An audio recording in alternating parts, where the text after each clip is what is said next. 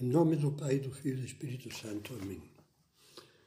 Depois de termos refletido sobre o exame de consciência, começamos agora a 16 meditação da série sobre a vida espiritual. E a nossa reflexão será sobre a leitura espiritual. Há muitos tipos de leitura religiosa, mas eu não vou falar agora de todos, nem sequer de vários deles. Apenas falarei de um, daquele que na linguagem clássica cristã se chama leitura espiritual, em sentido estrito, e que costuma fazer parte do programa, programa diário das pessoas que querem levar a sério a sua vida interior. Consiste na leitura atenta e bem assimilada de um livro que trata de assuntos de vida espiritual, vida cristã com boa doutrina e, piedade. Esclarecimento sobre as verdades da fé, comentários aos sacramentos, orientações sobre a prática das virtudes, das devoções, etc. Convém ter presente que dentro do conceito de vida espiritual não entram só os temas de vida interior, mas também as virtudes e o modo de melhorá-las a fé, a caridade, a paciência, a firmeza, a temperança, a constância, bem como os defeitos, a vaidade, a preguiça, a ira, a inveja, a desordem sensual, etc., e o modo de vencê-los. E ainda o esforço para santificar a família, por achar Deus no trabalho, por levar Deus a outras pessoas por trabalhar para que a sociedade seja mais cristã e mais justa. Em suma, entra tudo quando nos ajuda a procurar a santidade e o apostolado nas circunstâncias em que nos encontramos, sem perder-nos em teorizações que não levam a nada. Pois bem, a leitura espiritual tem como finalidade orientar-nos em todos esses campos que mencionávamos. Como fazer a leitura espiritual? Antes de mais, é preciso convencer-se da sua necessidade e tomar a decisão de fazê-la sempre que possível, diariamente. Ao tomar essa decisão, deverá ter em conta, primeiro, como em todas as práticas espirituais, é importante escolher o momento do dia mais favorável. Antes do café da manhã,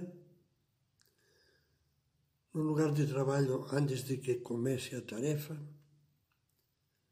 no começo da tarde, hora que pode ser útil para estudantes, para algumas mães de família, ao visitar uma igreja antes de voltar para casa, no ônibus ou no metrô, desde que possa sentar-se Reflita e defina, por favor, defina. Será mais fácil definir o horário se levar em conta que a leitura não precisa ser longa. Ordinariamente bastam 10 ou 15 minutos para tirar um bom proveito dessa prática espiritual. Vivendo com constância, em pouco tempo, terá lido e aproveitado mais bons livros do que você imagina.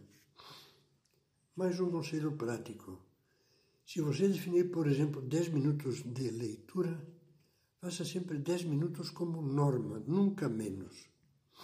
Caso queira esticar essa leitura por mais tempo, ou deseje ler mais em outra hora, não, não há problema nenhum. Mas considere esse acréscimo como leitura extra.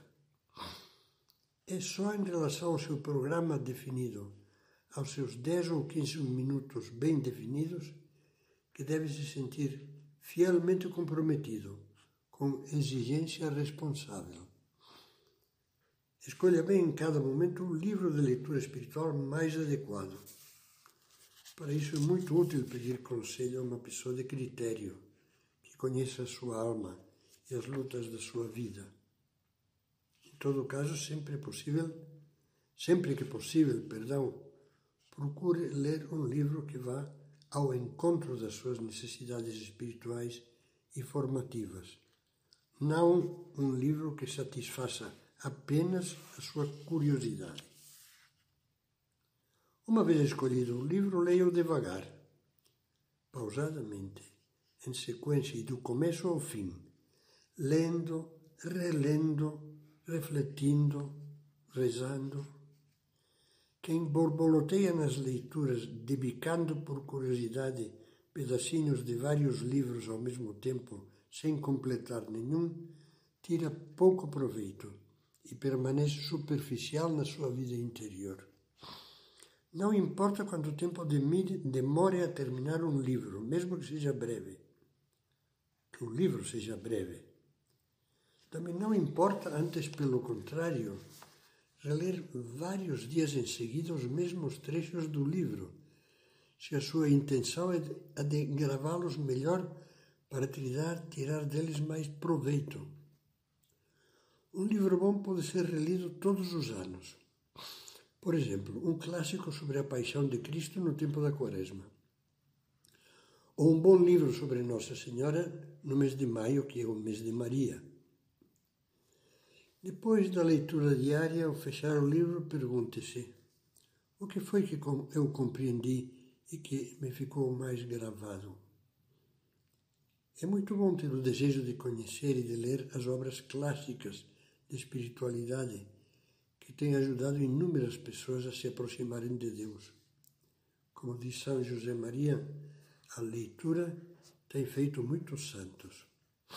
Para ter ideia do tipo de livros de que estou falando, vou citar alguns, uns poucos dentre os conhecidos mais universalmente. São Francisco de Sales, a Filoteia, chamada na realidade Introdução à Vida Devota.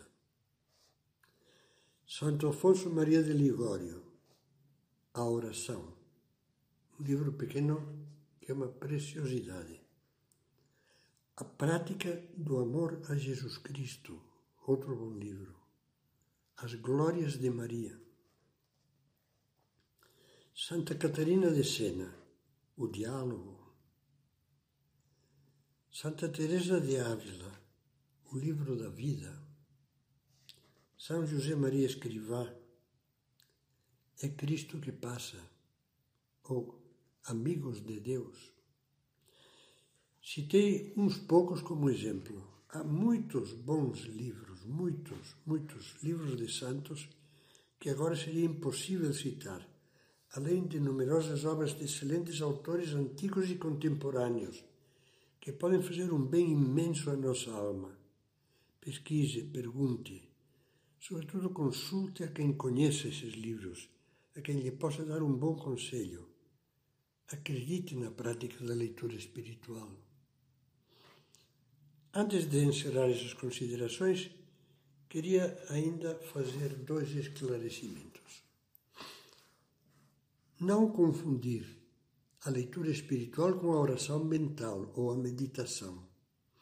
É muito frequente o engano de pessoas que utilizam determinados livros para fazer a sua oração mental ou a sua meditação e acham que a leitura espiritual consiste nisso. Sem reparar, confundem dois conceitos diferentes.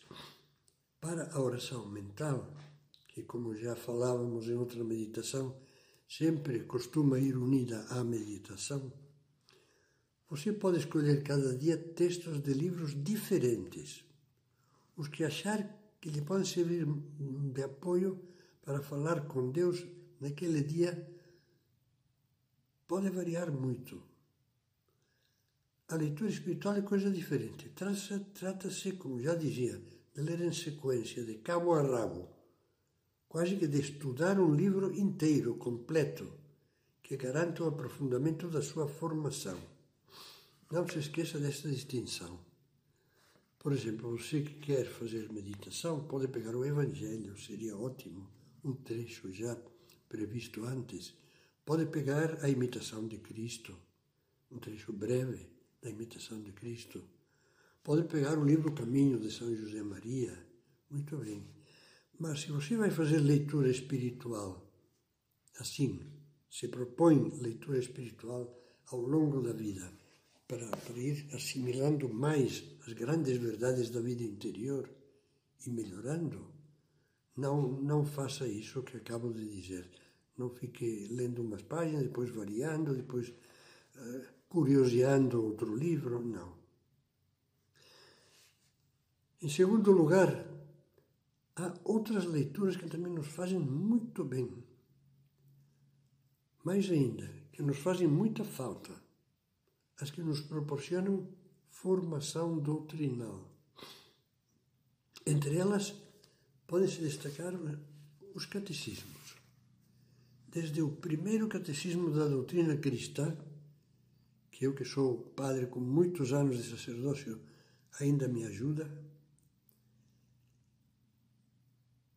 ou o compêndio do catecismo da Igreja Católica, até o próprio catecismo completo da Igreja, amplo, profundo, excelente, se bem que exige um certo preparo doutrinário, doutrinário para entendê-lo bem. Um bom livro de teologia para leigos que não hesito em recomendar é a obra do americano Leo XIII, A Fé Explicada. Excelente, pedagógico e claro. Em bastantes casos, estas obras podem ser usadas também como leitura espiritual. Hoje, num mundo de ideias confusas, o estudo da doutrina é uma necessidade vital para todos nós.